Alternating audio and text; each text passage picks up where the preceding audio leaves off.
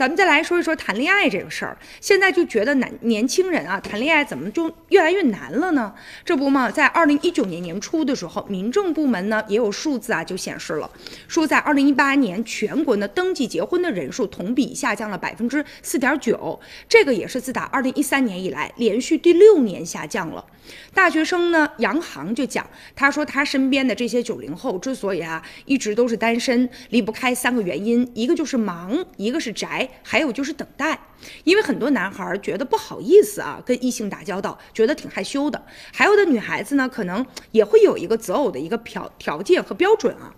再有就是呢，现在很多年轻人他每天就玩手机，然后沉迷在这种啊手机的世界当中，他不愿意真正的走出去和人呢去交往。除了生活方式之外，物质的因素呢也是不少人啊一直没有脱单的一个比较大的一个原因吧。你比如说在北上广这些一线的城市，因为工作压力比较大，所以导致结婚的成本比较高。结婚呢需要买房子，未来呢还有养育孩子，也会让一些人望而却步。但是呢，也有一个快递小哥他就说啊。说你比如说，有的人对我们会有一些偏见。最开始我结婚的时候，我的这个老丈母娘对我啊也是哎有一些微词，就觉得我做这一行的是不是未来没有什么发展？但后来呢，我用我的真情打动了我的妻子，我告诉他，就是你想要的，如果我有，我都会给你；但如果说你想要的我没有，我也会继续的去努力。